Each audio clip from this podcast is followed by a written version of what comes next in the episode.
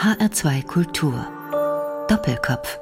Am Tisch mit Jan-Ole Gerster, Gastgeber ist Ulrich Sonnenschein. Bereits sein erster Film Oh Boy war ein Überraschungserfolg. Mit Lara, nun hat er seinen zweiten vorgelegt und gehört jetzt schon zu den interessantesten deutschen Filmemachern. Aber fangen wir am Anfang an. Als Filmemacher wird man nicht geboren. Geboren wurde Jan-Ole Gerster 1978 in Hagen und ging im Jahr 2000 nach Berlin. War das schon in der Absicht, Filmemacher zu werden? Ja, das war der Grund, warum ich nach Berlin wollte. Ich bin äh, im Siegerland aufgewachsen. Das werden die meisten nicht kennen. Das ist, wenn man auf der A45 von Dortmund nach Frankfurt fährt, kommt das ungefähr auf der Mitte. Und da gab es nicht so viel, aber es gab äh, eine einigermaßen gut sortierte Videothek und die wurde dann so das Tor zur Welt. Ja, da haben so Leute drin gearbeitet, die sich wahnsinnig gut auskannten und da wollte ich mitreden und hatte eh schon großes Interesse an Filmen. Habe zu Hause mit zwei Videorekordern gearbeitet und hin und her kopiert und ein kleines Archiv erstellt und irgendwie so wuchs die Leidenschaft für Film und auch irgendwann der Wunsch, irgendwie beim Film zu arbeiten und vor allen Dingen Regisseur zu werden. Und das äh, kann man aber im Siegerland einfach nicht werden, weil es da überhaupt gar keine Filmindustrie gibt. Und dann habe ich mich irgendwie so umgeguckt und mal so untersucht und überlegt, was so die Filme der letzten Jahre waren, die ich irgendwie toll fand und habe dann festgestellt, dass die alle von einer und derselben Produktionsfirma stammten. X-Filme, Creative Pool. Ähm, die Firma von Stefan Arndt, Dani Levy, Wolfgang Becker und Tom Tick war und die war nun mal in Berlin und dann habe ich denen eine Bewerbung geschickt in der Hoffnung, dass ich da irgendwie vielleicht eine Praktikantenstelle oder so bekomme. Ja, und ähm, irgendwann hat es dann auch geklappt. Die Legende will es, dass Sie 40 Mal dort angerufen haben, bevor man Sie zum Vorstellungsgespräch gebeten hat. Ist das eine Legende oder stimmt das tatsächlich? Ob es jetzt genau 40 Mal waren, das weiß ich ehrlich gesagt nicht mehr, aber ich habe schon oft angerufen. Ich habe ja dann später auch da gearbeitet und mitbekommen, wie viel Bewerbungen da täglich so reingerasselt sind von jungen Menschen, die dort arbeiten wollten. Das hatte auch nicht zuletzt natürlich mit Tikva zu tun und Lola Rent. Das äh, hat ja irgendwie das neue deutsche Kino nochmal so richtig auf den Plan gerufen und ich glaube, das hatte schon so eine Sogwirkung für viele filmbegeisterte junge Leute, zu denen ich eben auch zählte und die haben sich halt eben alle dort beworben und äh, man musste ein bisschen hartnäckig sein und ich habe dann irgendwann angerufen und gefragt, ob sie denn meine Bewerbung bekommen haben und äh, wusste natürlich keiner so genau, wovon die Rede war und ich wurde immer so vertröstet, melde ich nächste Woche nochmal, melde ich in drei Tagen nochmal, melde ich doch morgen nochmal und das habe ich dann immer gemacht und bis ich dann auch irgendwie die halbe Belegschaft schon übers Telefon kannte und wir schon so ein bisschen Smalltalk immer gemacht haben. Und dann haben sie irgendwann gesagt, okay, du scheinst es irgendwie ernst zu meinen. Oder du bist irgendwie so ein psychisch gestörter Stalker oder so. Aber wir gehen jetzt mal davon aus, dass du das machen möchtest. Komm doch mal nach Berlin und dann gucken wir mal, ähm, vielleicht verstehen wir uns ja dann kannst du ja anfangen. Und dann habe ich mich ins Auto gesetzt und bin nach Berlin gefahren. Und ähm, ja, das äh, war irgendwann 2000 und dann so ein, weiß nicht, viertelstündiges Gespräch geführt mit Manuela Stehr. Und ähm, dann habe ich den Job bekommen. Manuela Stehr hat dann später den Verleih geleitet und meinen Debütfilm quasi ins Kino gebracht. Da hat sich eigentlich auf eine ganz schöne Art noch ein Kreis geschlossen. Aber so ungefähr war das dann. Ich weiß nicht mehr, ob es 40 Male waren, aber ich hatte irgendwie auf jeden Fall so, ein, so, eine gewisse Hartnäckigkeit, das stimmt schon. Das war eine Stelle als Praktikant, um das mal nicht zu überschätzen und nicht eine Stelle als Teilhaber. Nee, nee, man bewirbt sich nicht als Regisseur und schon gar nicht als Gesellschafter oder auch nicht als Produktionsassistent. Das fing ganz unten an.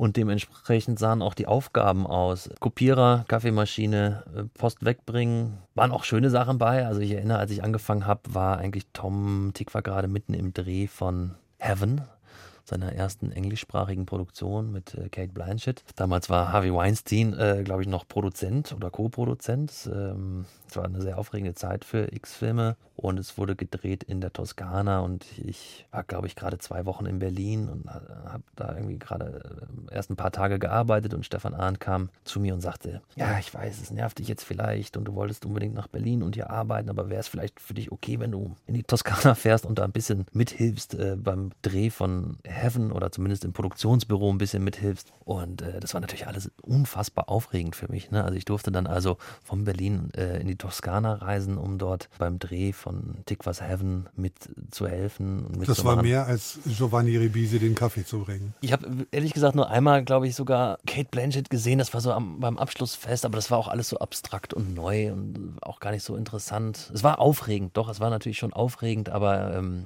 auch da habe ich dann, glaube ich, eher so Filmdosen äh, von A nach B gefahren, Muster. Das gab es ja alles damals noch in der analogen Welt, richtig in so Filmdosen. Heute kriegt man das ja alles digital aufs iPad nach Hause, aber solche Sachen habe ich da gemacht. Ich glaube, ich habe da auch da meinen ersten Abspann-Credit überhaupt bekommen als Transportation Driver. Best Boy. Best Boy, ja. Aber es war aufregend. Es war natürlich alles neu und wenn man aus der Kleinstadt und aus der Provinz kommt und zum Film will, dann ist das schon mal nicht so ein schlechter Aufschlag. Damit war aber das Praktikum nicht zu Ende oder das Reinschnuppern in die Filmwelt. Es hat dann immerhin dazu geführt, dass Sie bei Wolfgang Beckers Goodbye Lenin mitarbeiten durften. Ja, ich glaube, ich war dann auch irgendwann gar nicht mehr so ein Praktikant, sondern bei X-Filme, das war zumindest damals so, ich weiß gar nicht, wie es heute ist, aber bestimmt auch noch so, ähm, gehört man dann entweder irgendwann zur Familie und das war in meinem Fall irgendwann so. Ich erinnere das als eine sehr schöne Zeit, wo die Leute, die dort gearbeitet haben, auch nach Feierabend auch immer noch mal was trinken gegangen sind oder Filme geguckt haben oder Filme diskutiert haben. Wenn ein Film von X-Filmen ins Kino kam, saß man abends und hat die Kinos durchtelefoniert, um zu gucken, wie der Film ankommt, ob er Zuschauer macht und so. Also es war irgendwie irgendwie eine aufregende Zeit und ähm, da bin ich dann so reingewachsen und äh, ich wollte nach drei Monaten noch nicht gehen und ich glaube, sie wollten das auch nicht und so hat sich das immer mehr verlängert und ich habe dann auch ein kleines Gehalt bekommen und Wolfgang Becker, den ich zu der Zeit nicht so richtig mitbekommen habe, weil der, glaube ich, in Los Angeles war und dieses Stipendium in der Villa Aurora hatte und dort äh, an der letzten Fassung von Goodbye Lenin gearbeitet hat, der kam dann irgendwann zurück und ähm, ich hatte zwischenzeitlich dieses Drehbuch gelesen, Gut bei Lenin, und fand das irgendwie toll und habe gedacht, wenn dieser Film gemacht wird, da wäre ich irgendwie gerne dabei von Anfang bis Ende und das, ich würde da auch irgendwie Kabel schleppen und Hauptsache irgendwie so am Set sein, wenn das passiert, weil das versprach irgendwie so ein fast äh, Ernst Lubitsch, Billy Wilder-hafter Trip zu werden. Ne? Also ich meine, die Geschichte hat auch alle Anlagen, um eigentlich so ein Billy Wilder-Film zu sein und ich fand das irgendwie, fand das toll und dann war es auch so, dass Wolfgang einen Assistenten gesucht hat. Jetzt keinen klassischen Regieassistenten, der mit ihm so Drehpläne macht. Also da fehlte mir einfach die Erfahrung und dafür war der Film auch wahrlich viel zu groß. Aber jemand, der so ein bisschen zwischen ihm und dem Produktionsbüro fungiert. Ja? So ein persönlicher Assistent, aber schon irgendwie mit Aufgaben und Verantwortung. Und das ähm, fand ich irgendwie gut. Und dann habe ich Wolfgang kennengelernt bei ihm zu Hause vor seiner riesigen Schallplattensammlung. Weil Wolfgang äh, passionierter Schallplattensammler ist, standen überall Kisten mit Platten rum und auf Regalen stapelten sich Schallplatten und irgendwie haben wir eigentlich fast nur über Musik gesprochen, gar nicht so sehr über Filme. So. Wir haben uns über die Musik kennengelernt. Ja? Er hat irgendwie so Platten gespielt und wollte so wissen, kennst du das? Und ich kannte mich irgendwie ganz gut aus mit dem, was er so aufgelegt hat und das hat ihm dann so gereicht als Vorstellungsgespräch und ersten Eindruck. Da war so ähm, Neil Young bei, Sachen von The Band, ich glaube äh, natürlich äh, bei Wolfgang immer auch The Beatles und ja, weil ich auch mit den Beatles aufgewachsen bin, ähm, ja, kannte ich das natürlich irgendwie alles und das fand er irgendwie gut. Wir haben da zumindest feststellen können, dass wir über Film hinaus noch eine andere Leidenschaft teilen und haben uns auch so gut verstanden. Und dann hat er gesagt, komm, du machst das jetzt. Und dann bin ich da eingestiegen in diesen Dreh, schon so auf Casting-Ebene. Ähm, Wolfgang hat relativ schnell gemerkt, dass ich da irgendwie auch so ein ähm, Interesse und Neugier und Leidenschaft habe und hat mich dann auch so ähm, ja, mitgenommen, hat mir dann doch irgendwie so Einblicke ermöglicht und mir Sachen gezeigt und auch Aufgaben gegeben. Und ich habe mal irgendwie, weiß ich nicht, auch mal einen Schauspieler vorgecastet oder ein Motiv gesucht und so und so kleinere Sachen und war eigentlich beim ganzen Prozess mit dabei bis bis zur Premiere, auch durch die Postproduktion hindurch und so. Und es war ähm, ganz besonderer Dreh. Da hatte eine ganz besondere familiäre Atmosphäre und war aber gleichzeitig auch stellenweise ein totales Desaster. Ich konnte das noch gar nicht so richtig einordnen, weil das eigentlich der erste richtige Dreh war, den ich von vorne bis hinten durchgemacht habe. Aber es war auf jeden Fall ein Dreh, der durchzogen war von vielen Pannen, viel Pech, ich erinnere zum Beispiel auch, dass wir einen Drehtag abgesagt haben wegen 9-11. Ne? Also wir haben so im, im Herbst 2001 gedreht und ich werde nie vergessen, wie ähm, sich auf einmal so die Stimmung am Set änderte und die Leute so an die Radios sind und irgendjemand hatte so einen mobilen Fernseher dabei und jeder weiß ja noch, wo er war, als die Türme eingestürzt sind und wir waren auf der Karl-Marx-Allee und haben eine Szene gedreht, in der Daniel Brühl versucht, ähm, Ostmark gegen D-Mark zu tauschen und plötzlich ähm, stand irgendwie so die Möglichkeit eines Weltkrieges so im, im Raum. Und äh, Darüber hinaus sind auch noch ganz viele andere Dinge passiert, die äh, so ein bisschen unglücklich waren, aber irgendwie hat sich das Team doch immer wieder berappelt und diesen Film tapfer zu Ende gebracht und ähm, es gab ja dann ein riesen Happy End. Also der Film ist ja dann wirklich durch die Decke gegangen. Ich glaube mit mehr als sieben Millionen deutschen Zuschauern und etlichen Preisen und Anerkennung im Ausland und es war ein großes Glück dabei gewesen zu sein. Was sie beide verbindet, von der Außenwahrnehmung zumindest, ist, dass sie sich beide Zeit lassen für Filmprojekte Wolfgang Beckers Das Leben ist eine Baustelle war fünf Jahre vorher erschienen. Der nächste wirkliche Film war die Verfilmung von Daniel Kehlmanns Ich und Kaminski. 13 Jahre später. Also da ist ein großer Zeitraum dazwischen. Eigentlich äh, ist das nicht so ein Prinzip, an das ich glaube, dass man sich unbedingt viel Zeit lassen sollte. Aber mm, um mal zu den Beatles wieder zu kommen, John Lennon hat ja immer gesagt, Life is what happens while you make other plans. Ich hatte jetzt auch nicht vor, sieben Jahre zu warten, äh, aber es hat ja auch jetzt nicht sieben Jahre gedauert, bis ich einen neuen Film hatte. Lara habe ich 2016 entdeckt und arbeitete man drei Jahre, aber ruckzuck sind dann so zwischen der Premiere von Oh Boy und der Premiere von Lara. Äh, da liegen schon ziemlich exakt sieben Jahre zwischen, was auch für mich eine erschütternd lange Zeit ist. Aber ich will das auch ehrlich gesagt nicht wiederholen. Und äh, bei Oh Boy war es, glaube ich, so, dass mich ähm, die Resonanz ein bisschen überrumpelt hat, weil schließlich haben wir irgendwie diesen Film begonnen in der Annahme, dass es in Anführungsstrichen nur ein Fernsehspiel ist, Debüt im ersten. So war er nämlich finanziert. Es deutete erstmal nichts darauf hin, dass der Film eine Kinoauswertung bekommt. Und wir dachten, okay, das ist jetzt was, was so montags abends um 0.30 Uhr irgendwo gesendet wird im dritten. Es gucken jetzt nicht so viele Leute. Wir machen jetzt einfach, worauf wir Lust haben. Und ich hatte dieses Buch geschrieben und ähm, dann kam alles ganz anders und dann war irgendwie eine Aufmerksamkeit da und es gab Angebote. Ich bin fast zwei Jahre lang mit dem Film gereist, weil es auch natürlich so toll war. Man träumt irgendwie, oder ich habe jahrelang davon geträumt, Regisseur zu werden und auf einmal wird man so in die ganze Welt eingeladen zu Festivals und, und äh, gewinnt Preise. Also es war irgendwie wie so ein Traum. Ne? wie sich jetzt vielleicht so Bong Joon-ho fühlt.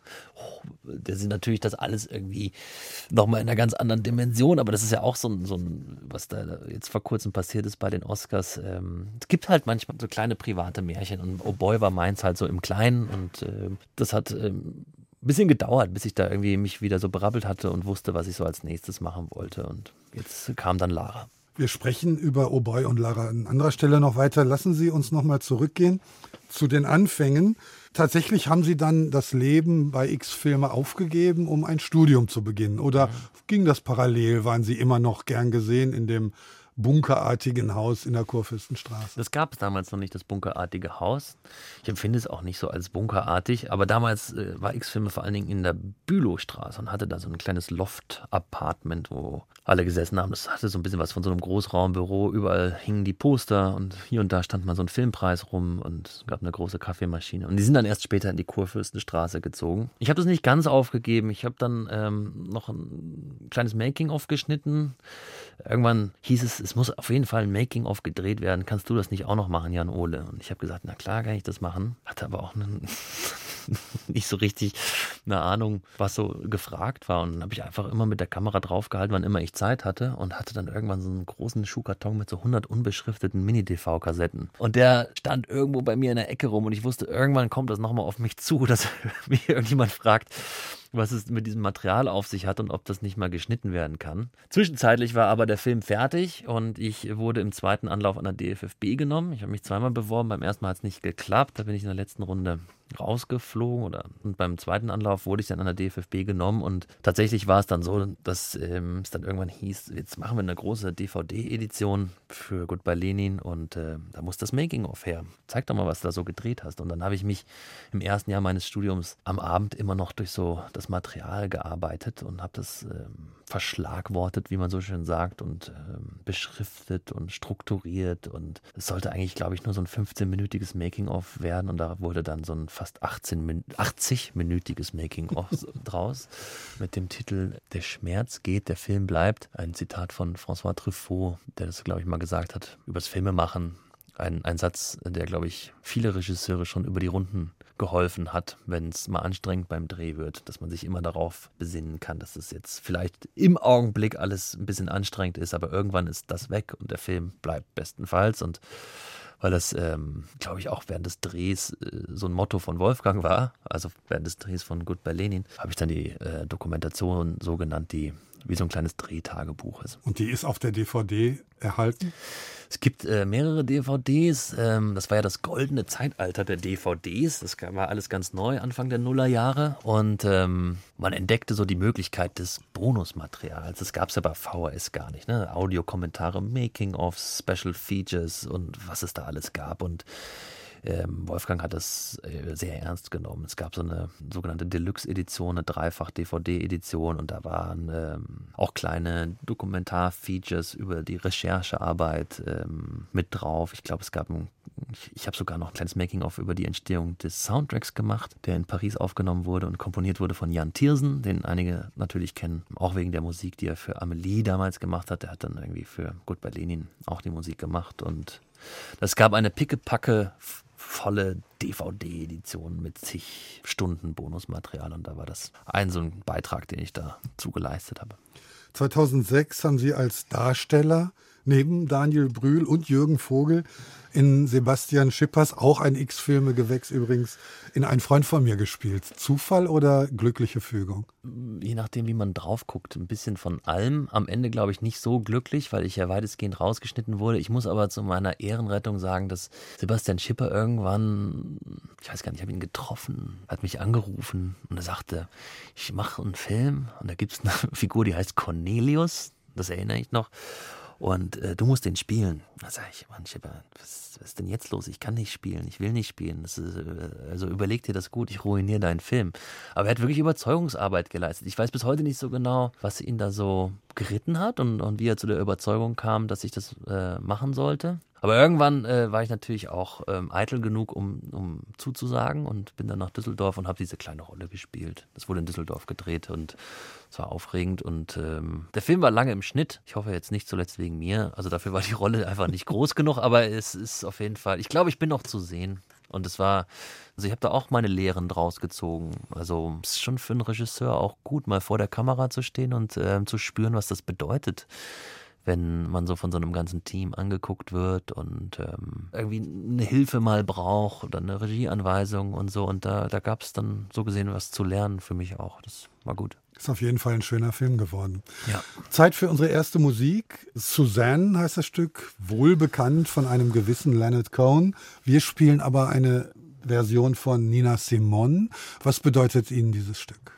Naja, ich äh, wurde für diese Sendung gefragt, ob ich drei Stücke auswählen kann, was für mich natürlich eine Folter ist, weil ähm, ist so wie so drei Lieblingsfilme nennen. Man weiß gar nicht, auf was man sich da so konzentrieren soll. Und ich äh, liebe Nina Simone, ich liebe Leonard Cohen und dachte, hier kommen zwei gute Künstler zusammen, weil ähm, eigentlich existieren nicht so viele schöne Coverversionen von Leonard Cohen. Und ich finde, das ist eine der ganz wenigen annehmbaren oder also wunderschönen, akzeptablen äh, Coverversionen von Suzanne hören wir Suzanne.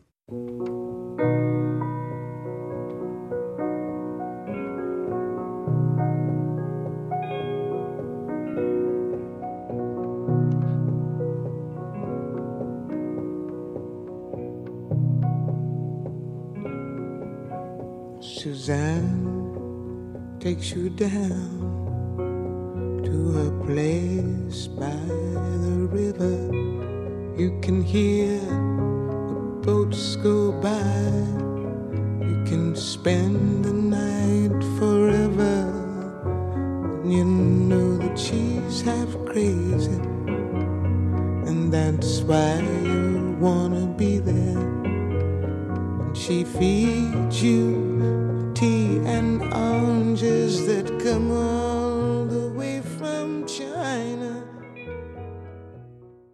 HR2 Kultur, weiterhin Gast im Doppelkopf ist Jan-Ole Gerster, Gastgeber ist Ulrich Sonnenschein. Suzanne haben wir gehört in der Version der unvergleichlichen Nina Simon.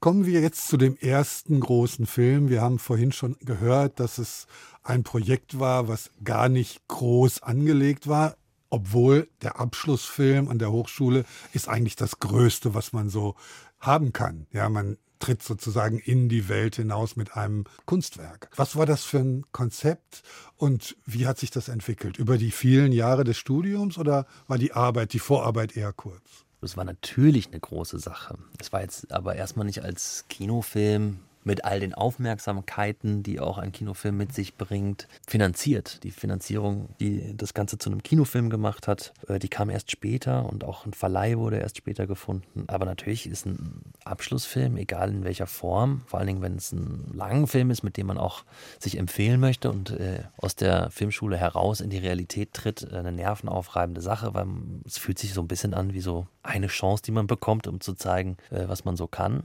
So gesehen ja, ist das schon ein wichtiger Schritt, der mich auch längere Zeit eingeschüchtert hat, glaube ich, wie viele Studenten, die so irgendwann realisieren, dass sie aus diesem Schoß, aus dem sicheren Schoß der Filmschule auch irgendwann mal wieder raus müssen. Und ähm, Filmstudenten sind ja dafür bekannt, dass sie auch mal länger studieren. Das hat äh, damit zu tun, dass es auch ein sehr intensives Studium ist und dann natürlich aber auch irgendwann die Phase anbricht, wo man diese Stoffe entwickelt, finanzieren muss und das äh, nimmt halt nicht selten doch viel Zeit in Anspruch. Und bei mir war das so, dass ich, glaube ich, nicht so ein vorbildlicher Student war. Ich habe nicht so richtig viele Kurzfilme gemacht, die man hätte irgendwo zeigen wollen. Ich habe sie auch alle im Giftschrank irgendwie weggeschlossen und bin selber nicht so glücklich gewesen mit meinen Kurzfilmen. Hatte aber auch ehrlich gesagt immer Probleme, ähm, die kurze Form zu bewältigen. Also es ist ja wie man will einen Roman schreiben, soll aber Gedichte schreiben. Es ist irgendwie natürlich was ähnliches und dann auch wieder nicht. Und ich habe Kurzfilmregisseure immer total bewundert. Aber immer wenn ich mich irgendwie einer Idee hingegeben habe, hat die sich doch irgendwie nach etwas angefühlt, was länger werden sollte. Und so habe ich mich eigentlich eher so durch die DFFB gemogelt, hatte nicht so richtig viele Kurzfilme vorzuweisen, was die Finanzierung meines Debütfilms übrigens nicht einfacher gemacht hat, weil natürlich das Erste, was die ähm, potenziellen Geldgeber wissen wollen, wenn sie hören, dass man studiert hat, ist, ob man denn auch Kurzfilme gedreht hat. Und da musste ich immer sagen, ja, habe ich, aber die würde ich nur ungern zeigen. Jo, und das, äh, wie gesagt, das macht es nicht leichter, aber irgendwie hat es dann geklappt. War denn die Förderung zuerst da oder das Cast zuerst? Weil es ist schon erstaunlich, wenn man guckt, wer bei diesem Film mitspielt, verglichen mit den vielen Debüt- oder Abschlussfilmen, die man beim Max-Ophüls-Preis in Saarbrücken sehen kann. Da ist Tom Schilling, Michael Gwistek, Justus von Donani, Ulrich Nöthen, Frederik Lau und, und, und. Also das ist kein Cast, was jetzt auf der Straße rumläuft. Ja, da sage ich gleich was zu. Ich, ich springe ein bisschen zurück, weil eigentlich würde ich gerne noch darüber reden, wie es eigentlich zu diesem Drehbuch gekommen ist. Weil, ja, man hat so eine Idee davon, wie man Drehbücher schreibt, man probiert sich aus, äh, es wird auch unterrichtet. Aber im Grunde genommen ist Schreiben nur bis zu einem gewissen Grad lehrbar. Ja, man kann vielleicht eher so Leute ermutigen, so bei sich zu suchen und jetzt nicht irgendwie gleich so einen Genrefilm zu schreiben oder irgendwas, womit sie nicht so viel zu tun haben. Also es gibt schon irgendwie eine Möglichkeit, das Schreiben zu lehren, aber ähm, so wie ich es erinnere, war das oft doch irgendwie, hatte das ganz viel mit so Prinzipien des Drehbuchschreibens zu tun, um nicht zu sagen Regeln. Also gibt ja auch so die Verfechter des dreiaktigen amerikanischen Storytellings. Und dann gibt's Was wieder, dieser Film dezidiert nicht hat. Was er nicht hat, aber es gibt auch genau dann diejenigen, die sich genau dagegen sperren. Dann ist man als Student oft auch verleitet, mal in diese Bücher reinzugucken, von denen es etliche gibt. Sie kommen alle aus Amerika und äh, haben fast alle den gleichen Titel, How to Write a Great Screenplay und man ist so, es ist wie so ein Versprechen und man fällt dann so darauf rein und liest es und glaubt, man hat jetzt so eine Art Formel, nach der man ein Drehbuch schreiben kann und begreift nicht so richtig, dass man sich eigentlich immer mehr von sich selbst entfernt zu etwas hin, was äh, wie so ein, so ein Versprechen auf so einen Erfolg ist. Und ähm, es werden auch immer die gleichen Filme in diesen Büchern besprochen. Und das hat irgendwie zu so einer Frustration geführt. Ich habe irgendwie versucht, das zu bedienen und habe dann in so einem Anfall von Frustration und Trotz das alles irgendwie so in die Tonne gekloppt und gesagt, so jetzt gucke ich doch nochmal, was so vor der eigenen Haustür los ist und vergesse diese ganzen Regeln und Prinzipien und ähm, habe mal versucht, es so laufen zu lassen. Ne? Habe so geguckt, was ist es, was ich erzählen kann, auch wenn es jetzt irgendwie nicht viel ist, aber ich finde, Debütfilme haben doch irgendwie so die Pflicht, irgendwie persönlich zu sein und darin auch originell. Es muss ein Film sein, den niemand anders machen kann, außer man selber, weil er eben doch von dem erzählt, worin man sich so auskennt. Und eben schon mal angesprochen, ich mag die Beatles und ähm, bin irgendwie auch mit den Beatles aufgewachsen und zu dem Zeitpunkt hatte ich wieder so eine Phase, wo ich sie ein bisschen intensiver gehört habe, mal mehr, mal weniger und habe irgendwie mich mit diesem Song A Day in the Life beschäftigt und habe in einem Artikel gelesen, wie Lennon eigentlich komponiert hat und wie er auf diese genialen Zeilen gekommen ist, die er geschrieben hat. Und er hatte irgendwie immer am Klavier auf dem Flügel eine aufgeschlagene Tageszeitung, das Radio lief, der Fernseher lief, das Fenster war auf, er hat eigentlich sich von allen Seiten so berieseln lassen und hat diese Einflüsse so durch sich durchlaufen lassen und es irgendwie zu Poesie transformiert. Also so eine Textzeile wie I read the news today, oh boy, 4000 holes in Blackburn, Lancashire. Although the holes were rather small, they had to count them all. Now they know how many holes it takes to fill the Albert Hall. Das ist unfassbar schön. Und trotzdem sind es einfach nur so Fragmente, die durch ihn durchgeflossen sind. Er hat irgendwie die Fähigkeit gehabt, so Everyday Life in Poesie zu verwandeln. Und das fand ich toll. Und ich habe gedacht, wie lässt sich denn sowas auf das Drehbuchschreiben übertragen? Und ich habe versucht, mich so empfänglich zu machen und habe irgendwie das, was so in meiner Straße und in meinem Leben passiert, äh, angefangen aufzuschreiben. Ohne Form, ohne Struktur, ohne Regeln, ohne äh, Akte und was auch immer man so alles übers Drehbuchschreiben glaubte zu wissen. Und ähm, habe daraus diese Geschichte geformt und die ist dann auch relativ zügig so aus mir herausgeflossen. Also ich habe tagsüber im Café, abends in der Bar gesessen und habe mich so ausgeliefert den eigenen Ideen und da ist das so entstanden und ich war mir dann auch am Ende gar nicht sicher, ob das was ist, was irgendjemand irgendwie was angeht. So, das fühlte sich erstmal sehr persönlich an und darin gut und auch irgendwie ist es auch ein schönes Gefühl, so 100, 120 Seiten geschrieben zu haben. Ja, es ist, ist, dann irgendwie auch stolz, irgendwie, dass man das so durchgezogen hat und war mir aber nicht sicher, ob das ein Film ist, der gemacht wird oder irgendjemand interessiert und deswegen ist es auch erstmal eine Weile so auf meinem Schreibtisch geblieben, bis es dann aber ein bisschen brenzlig wurde an der DFFB und die gesagt haben, also pass mal auf, Freundchen, du hast jetzt hier keine Kurzfilme und wir wissen eigentlich gar nicht, studierst du hier noch, willst du das noch? Äh, wir müssen mal überlegen, ob du hier noch weiterbleiben kannst, weil ähm, irgendwie kriegen wir dich gar nicht so richtig mit. Und dann habe ich gesagt, ja, Moment, Moment, Moment, ich habe ein Drehbuch geschrieben, wollte das nicht mal lesen. Und ähm, der Bodo Knappheide, der damals Studienleiter war, der mich, glaube ich, sehr mochte, äh, aber auch ab und zu mal so ein bisschen strengere Töne anschlagen musste bei mir, der hat es dann gelesen und der war so einer der ersten, die mich so ermutigt hat und gesagt, okay, dann gucken wir mal, wie wir das irgendwie so hinbiegen, dass wir so deine Kurzfilme überspringen und du dann gleich zum Langfilm übergehen kannst, wenn es das ist, was du machen willst. Und ich gesagt, ja, ich würde es gern machen und habe dann irgendwie so ein Selbstbewusstsein gehabt, das auch ein paar anderen Leuten zu geben. Unter anderem Tom Schilling, den ich bei Goodbye Lenin kennengelernt hatte. Der hat zwar nicht mitgespielt, aber der hat mal bei einem längeren Nachtdreh Daniel Brühl besucht am Set. Und da habe ich Tom kennengelernt und wir haben festgestellt, dass wir fast Nachbarn sind ähm, und haben uns dann häufiger getroffen und irgendwie hatte ich Tom auch schon so ein bisschen im Kopf. Und Tom hat es dann mal gelesen und ähm, selbst Angela Schanelek hat es mal gelesen, weil sie ein Seminar in der DFFB gegeben hat zum Thema Besetzung und Casting. Und äh, selbst Angela Schandelek, von der ich dachte, oh Gott, die wird mir das jetzt um die Ohren hauen, hat mich doch irgendwie ermutigt. Äh, äh so weit sogar, dass sie sagte, ich muss es selber spielen, als Resultat dieses Casting-Seminars. Aber das habe ich dann zum Glück nicht gemacht. Aber so wuchs dann so ein Selbstbewusstsein mit dem Projekt, bis dann auch so weit war, äh, damit man so nach außen zu treten und mögliche Geldgeber, Redakteure und Förderer anzusprechen. Ich glaube, wir schulden den Leuten jetzt eine kurze Zusammenfassung, sofern das überhaupt geht. Oh Boy erzählt die Geschichte von Nico. Nico will eine Tasse Kaffee trinken. Nachdem er die morgens abgelehnt hat, verbringt er seine Zeit damit, dieser Tasse Kaffee hinterher zu jagen. Und auf dem Weg zu dieser Tasse Kaffee trifft er verschiedene Leute, unter anderem seinen Vater, der ihm den Geldhahn zudreht, weil er nicht mehr studiert.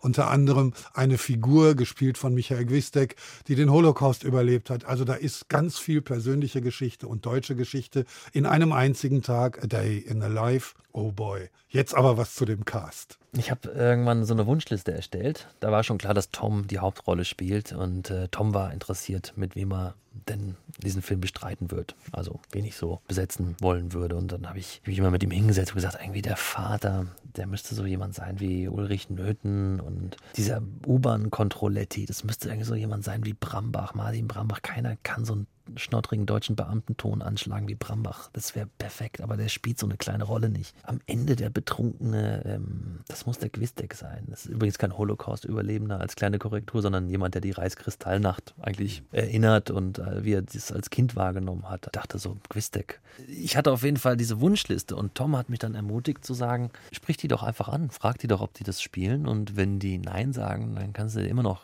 äh, überlegen, wen du stattdessen besetzt. So. dann habe ich das gemacht und dann habe ich das Drehbuch rausgeschickt und fast nur Zusagen bekommen. Also eigentlich ausschließlich Zusagen, was eine totale Überraschung war. Immerhin war ich ja so ein Nobody. Äh, Nobody und es war ein Abschlussfilm und es gab nicht viel Geld zu verdienen. Also im Gegenteil, ich glaube, es gab so eine Pauschalgage von 100 Euro am Tag, damit die Leute überhaupt versichert waren und so. Und ähm, aber dann hatte auf einmal Ulrich Nöthen zugesagt, dann hatte Justus von Donani zugesagt, Quistek zugesagt, Brambach zugesagt, Katharina Schüttler, Friederike Kempter. Auf einmal hatte ich dieses Ensemble, dachte, oh Gott, oh Gott, oh Gott, oh Gott, das ist der hochkarätig besetzte äh, Studentenfilm, den es seit langer Zeit gegeben hat. Also ich war ein bisschen eingeschüchtert, aber was sollte ich machen? Also die Leute hatten das Drehbuch bekommen und auf meinen Wunsch hin gelesen und zugesagt und jetzt musste ich damit umgehen.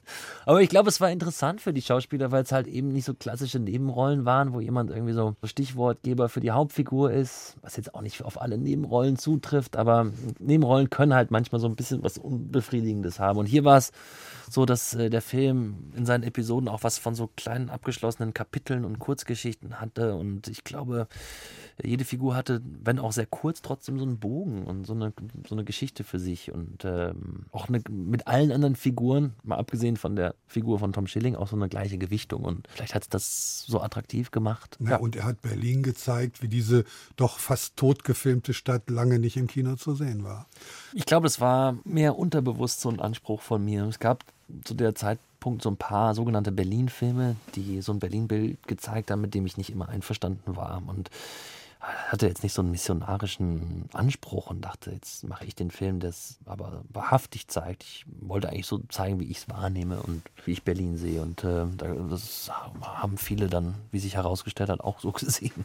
Die nächste Musik ergibt sich tatsächlich von selbst. Es ist A Day in the Life von den Beatles und viel brauchen wir jetzt eigentlich gar nicht mehr zu sagen. Naja, oder? das äh, Überbleibsel, was doch aus dem Song kommt, ist halt dieses geseufzte Oh Boy von John Lennon. Hören wir A Day in the Life.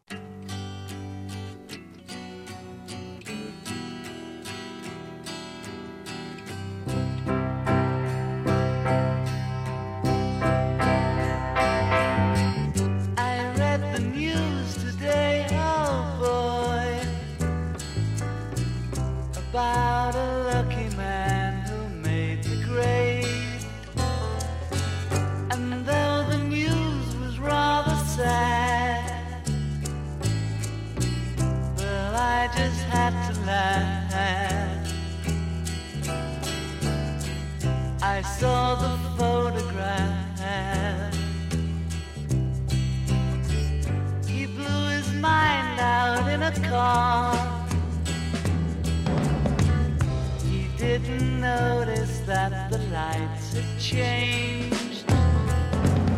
A crowd of people stood and stared. They'd seen his face before. Nobody was really sure he was from the house Im Doppelkopf ist Jan-Ole Gerster, Gastgeber ist Ulrich Sonnenschein. A Day in the Life von den Beatles hörten wir gerade. Über den Film Oh Boy haben wir gesprochen. Jetzt kommt der zweite Film und es gibt tatsächlich nur zwei Filme und trotzdem ist Jan-Ole Gerster ein großer Regisseur. Lara heißt dieser zweite Film. Er spielt ebenfalls an einem Tag, ebenfalls in Berlin und hat nicht so ganz einen Popsong als Hintergrund, oder? Mm, nee, kein Popsong diesmal. Es geht eher um klassische Musik. Und das Drehbuch stammt nicht von mir. Ich ähm, habe 2016 auf meiner Suche nach einem Co-Autoren Blaž Kutin kennengelernt, ein slowenischer Autor, der vor zehn Jahren nach Berlin gezogen ist und ähm, nie so richtig den Kontakt zur deutschen Filmbranche gefunden hat. Das liegt vielleicht auch ein bisschen daran, dass er sich nie durchringen konnte, mal so intensiv die Sprache zu lernen. Aber unser gemeinsamer Freund Franz Rodenkirchen, der Dramaturg, der sagte, ihr müsst euch kennenlernen, ihr habt euch bestimmt viel zu sagen, ihr versteht euch, ich glaube, ihr seid äh, ähnlich, habt eine ähnliche Sicht auf die Welt, aber auch auf Kino und ähm, hat dann so ein Blind Date für uns arrangiert, mehr oder weniger. Und es war so ein Nachmittag in Prenzlauer Berg und es hat gleich tatsächlich so geklickt Ja, also so einen Co-Autoren zu finden, das ist ja ein bisschen wie eine Lebensgefährtin zu finden oder einen Lebensgefährten. Es muss auf ganz vielen Ebenen einfach passen. Man muss sich äh, streiten können, man muss miteinander lachen können, äh, gewillt sein, viel Zeit miteinander zu verbringen. Und äh, das funktioniert halt eben naturgemäß nicht mit jedem. Deswegen ist es auch eigentlich fast ein Ding der Unmöglichkeit, gemeinsam einen Stoff zu schreiben oder gemeinsam Ideen zu verfolgen. Das ist. Ich frage mich auch tatsächlich oft, ob das überhaupt möglich ist. Ja, also irgendwas bleibt da vielleicht auch auf der Strecke. Aber es ist trotzdem ähm, auch ein sehr schöner und freudvoller Prozess, wenn es läuft und wenn man vor allen Dingen sich doch irgendwie viel zu sagen hat und sich sehr ähnlich ist in vielen Punkten, dann muss man das auch mal annehmen, wenn man so eine Begegnung hat. Und äh, das habe ich dann beschlossen. Ich gesagt, wenn ich jetzt schon irgendwie so einen Autoren gefunden habe, mit dem es funktioniert, dann muss man das auch mal akzeptieren, wenn das Leben einem diese Chance ähm, gibt und bietet. Hat dieser Film Ihnen Angst gemacht? Also Oh hat sechs Lolas bekommen, darunter die Auszeichnung für den besten Film. Er hat 300.000 Euro gekostet, wurde aber von 350.000 Menschen gesehen. Wahrscheinlich auf der DVD noch viel, viel mehr. Es war also ein bombastischer Erfolg. Der zweite Film schraubt sozusagen die Ansprüche ins Unermessliche. Ja und nein. Also ich bin ja nicht der Erste, der irgendwie einen Debütfilm gedreht hat, mit dem so eine gewisse Aufmerksamkeit und auch Erwartung einherkam. Das kommt immer mal wieder vor und ist, ich bin auch natürlich glücklich und dankbar, dass ich das erleben durfte und dass es so toll lief mit dem Debütfilm.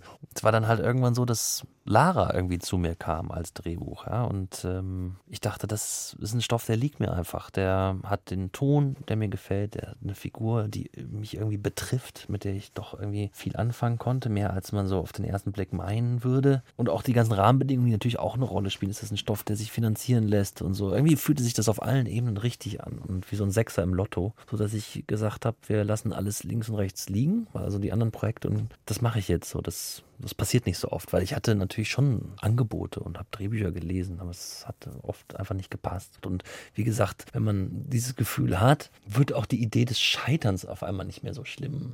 Von Scheitern kann keine Rede sein. Die Geschichte ganz kurz. Lara, dargestellt von Corinna Harfuch, grandios dargestellt, muss man sagen, ist gerade 60 geworden und ist konfrontiert mit dem Debütkonzert ihres Sohnes, der Konzertpianist ist, von dem sie sich aber so ein bisschen entfremdet hat. Also er meldet sich nicht und er gratuliert ihr nicht zum Geburtstag. Und sie läuft jetzt durch Berlin, nicht so genau wissend, wie sie damit umgehen soll und konfrontiert irgendwann ihren Sohn kurz vor seinem großen Auftritt nochmal mit der eigenen Unfähigkeit. Also ein Film, der ungeheuer viel Spannung in sich birgt, aber eben nicht, indem er den Zuschauer auf die Folter spannt, sondern indem er die Anspannung der Figuren überträgt. Und am Ende muss ich sagen, das ist einer der depressivsten Filme, die ich in langer Zeit gesehen habe und auch einer der genialsten. Die Depression darzustellen, war das Teil der Absicht. Wenn ich ihn auf einen Satz runterbrechen müsste, würde ich sagen, der Film erzählt vom Drama des falsch gelebten Lebens. Eine Frau mit einer ausgeprägten Leidenschaft und Liebe für klassische Musik entscheidet sich gegen eine Karriere als Pianistin, obwohl sie offensichtlich ein großes Talent hat und vieles dafür spricht, dass sie da eigentlich ganz gut aufgehoben ist schlussendlich aber an ihren eigenen Ansprüchen und auch vielleicht nicht zu erreichenden Absolutheitsansprüchen scheitert. Das ähm, hat mich beschäftigt, also jetzt nicht zu weit ausholen, aber auch im Studium ähm, gibt es natürlich so Momente oder gab es bei mir so Momente, wo ich irgendwann von der Ehrfurcht, dem Respekt vor der Sache, also Regisseur zu sein, einen Film zu machen und irgendwie im Kino stattfinden zu wollen, auch so ein bisschen erschlagen war. Also ich wollte eigentlich nichts anderes machen. Auf einmal wurde es als Möglichkeit so konkret und ich dachte, ähm, was ist denn, wenn ich scheitere? Was ist denn, wenn das, was ich am meisten liebe, was für mich eigentlich echt so ein Halt und so ein Zuhause war, nämlich das Kino, wenn das so eine schlechte Erfahrung wird und ich das einfach dadurch verliere oder beschädige für mich, indem ich, äh, indem ich einfach auf ganzer Linie so feststelle, dass ich das eigentlich gar nicht kann. Aber bei mir war es auch so, dass ich fast wie die Hauptfigur in Lara dachte, ich lasse das lieber bleiben. Immer noch? Immer mal wieder, ja. Filme machen schon manchmal auch einsam und äh, denkt sich dann so, warum tue ich mir das alles an? Aber es ist halt wieder an anderen Stellen so unfassbar beglückend und gibt einem so viel und schenkt einem so viel und ermöglicht einem so viel, dass das dann immer wieder schnell vergessen ist. Und ich fand dann auch zum Glück die Idee, mit äh, irgendwann 70 oder 80 oder so auf mein Leben zurückzublicken und äh, mich fragen zu müssen, warum ich dieser Leidenschaft nicht nachgegangen bin, doch viel, viel grausamer als das, die Möglichkeit des Scheiterns. Also man muss ja Klarheiten schaffen, auch im Leben. Ne? Und das hat auch was mit Mut und Risiko zu tun. Und deswegen habe ich mich dann irgendwie doch anders entschieden und einen Debütfilm gedreht. Aber ich frage mich das auch immer noch. Also was ist ein gutes Leben? Bei Lara war das dann ähnlich. Immerhin hat der Kameramann, der fast alle Tom Tykwer-Filme gedreht hat, Frank Griebe, hier die Kamera übernommen. Das ist ja auch schon eine Auszeichnung. Frank, den ich damals als Praktikant aus der Ferne schon in der Toskana gesehen habe, weil er eben auch diesen Film mit Kate Blanchett gedreht hat. Und äh, ich habe ihn dann ein bisschen später kennengelernt. Er hat auch bei einem der unzähligen Nachdrehs von Goodbye Lenin mal die Kamera geführt. Und irgendwie sind wir im Kontakt geblieben. Wie ich mit vielen Leuten aus der Zeit in Kontakt geblieben bin. Und bei Frank ist es halt so, dass er auch irgendwie in meiner Nachbarschaft wohnt und wir uns hin und wieder über den Weg laufen und uns so erzählen, woran wir gerade arbeiten. Und so ist er eigentlich äh, übers Gespräch ähm, der Kameramann von Lara geworden, weil ich habe ihm dann so erzählt, dass ich diesen Film mache und war dann irgendwie so neugierig und irgendwann passt es einfach und es lag einfach nahe, dass ich ihn das fragte. Ähm, ob er die Kamera übernehmen würde und äh, hat er glücklicherweise hat er sich drüber gefreut und das auch gleich gemacht, was natürlich toll ist, wenn man bei seinem zweiten Film jemand wie Frank hat, der sich jetzt äh, durch nichts erschüttern lässt. Nicht, dass das bei anderen Filmen jetzt der Fall gewesen wäre. Das war bei meinem Debütfilm habe ich mit Philipp Kiersammer gearbeitet und das war auch eine ganz tolle Erfahrung und eine schöne Zusammenarbeit. Und bei Frank war es eben was ganz anderes. Ich glaube, es hat auch damit zu tun, dass der Apparat jetzt größer wurde und es mehr Budget gab und Frank, der hat ja schon alles vor der Kamera gehabt. Also auch in Bezug auf Produktionsvolumen und Schauspielern und so, der ist durch nichts mehr zu erschüttern und diese Ruhe und diese Erfahrung war natürlich sehr hilfreich. Dass Tom Schilling den Sohn spielt, liegt wahrscheinlich nah. Da war die enge Zusammenarbeit durch Oh Boy. Corinna Harfuch zu gewinnen, war das schwierig für die Rolle der Lara oder ging das ganz einfach und wie war die Zusammenarbeit? Es war zum Glück nicht schwierig, aber es war nicht klar, also von Anfang an. Ich habe das Buch gelesen und gleich gewusst, das muss Corinna spielen. Das hatte mit einem Theaterbesuch zu tun. Den, der liegt vielleicht so sechs, sieben Jahre zurück und da hatte ich eine Corinna Harfuch-Erleuchtung und da ist mir der Wunsch entstanden, irgendwann mal mit ihr zu arbeiten. Aber als ich das Lara-Drehbuch gelesen habe, war eigentlich ab Seite zwei klar, dass ich den Stoff für Corinna Harfuch gefunden habe. Und dann habe ich hier das Drehbuch irgendwann zukommen lassen, weil ich sie also privat nicht kannte und das über ihre Agentin hier so einen Brief und das Drehbuch geschickt und dann haben wir uns getroffen. Und dann war schon nach diesem ersten Treffen klar, dass sie das mit mir machen möchte. Und da ist mir natürlich ein Stein vom Herzen gefallen, weil ich bis heute total glücklich bin, dass sie das gespielt hat, weil ich ehrlich gesagt auch damals immer gesagt habe, wenn Corinna das nicht macht, dann muss ich mir auch überlegen, ob ich den Film drehe, weil ich kann es mir eigentlich nur mit Corinna vorstellen. Und die Zusammenarbeit war problemlos. Ja, das war eine extrem harmonische, schöne Zusammenarbeit. Anstrengend, aber anstrengend im positiven Sinne, weil viel und hart gearbeitet wird und diskutiert wird. Und, aber Corinna ist vor und hinter der Kamera ein, ein Geschenk. Und ich glaube, ich spreche da für alle Teammitglieder, dass sie wirklich ähm, jemand ist, mit dem man, den man so gerne in seiner Nähe hat. Also ich weiß nicht, wenn sie um 5 Uhr morgens abgeholt wird, dann macht sie schon um 4 Uhr ihr Yoga zu Hause und kommt bester Laune ans Set und motiviert alle. Und das steckt auch irgendwie an. Und selbst nach 14 Stunden Arbeit, wenn wenn einige schon so in den Seilen hängen, dann sitzt Corinna freudestrahlend im Set und sagt noch, dass sie gerne sitzen bleiben kann zum Einleuchten und so. Und es massiert noch irgendeinem Kameraassistenten im Rücken, der den ganzen Tag die Kamera geschleppt hat und so. Also es ist wirklich erstaunlich und äh, künstlerisch natürlich ein großes Geschenk äh, für mich, weil ich das, glaube ich, auch als Regisseur besser gemacht hat, einfach Corinna bei der Arbeit zuzugucken und äh, sie immer wieder für das, was sie so mitbringt ans Set, an Erfahrung, an Instinkt immer wieder bewundert habe. Also es war eine sehr, sehr, sehr schöne Zusammenarbeit. Jan-Ole Gerster, vielen Dank für dieses Gespräch. Wir haben noch eine Musik. Sans toi heißt dieses Stück von Michel Legrand. Zwei Sätze vielleicht noch dazu? Ja, ich ähm, liebe den Film Cleo von 5 bis 7 von Agnes Wader. Und ähm, tatsächlich hatte ich in der Vorbereitung von Lara kurz auch Kontakt zu Michel Legrand. Irgendwie dachte ich ähm, in meinem Größenwahn.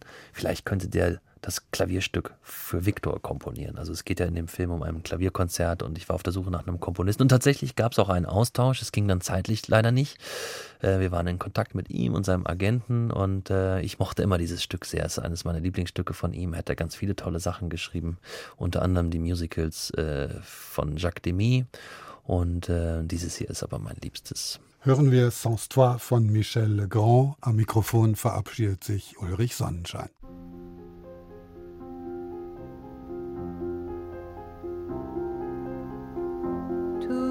Portes ouvertes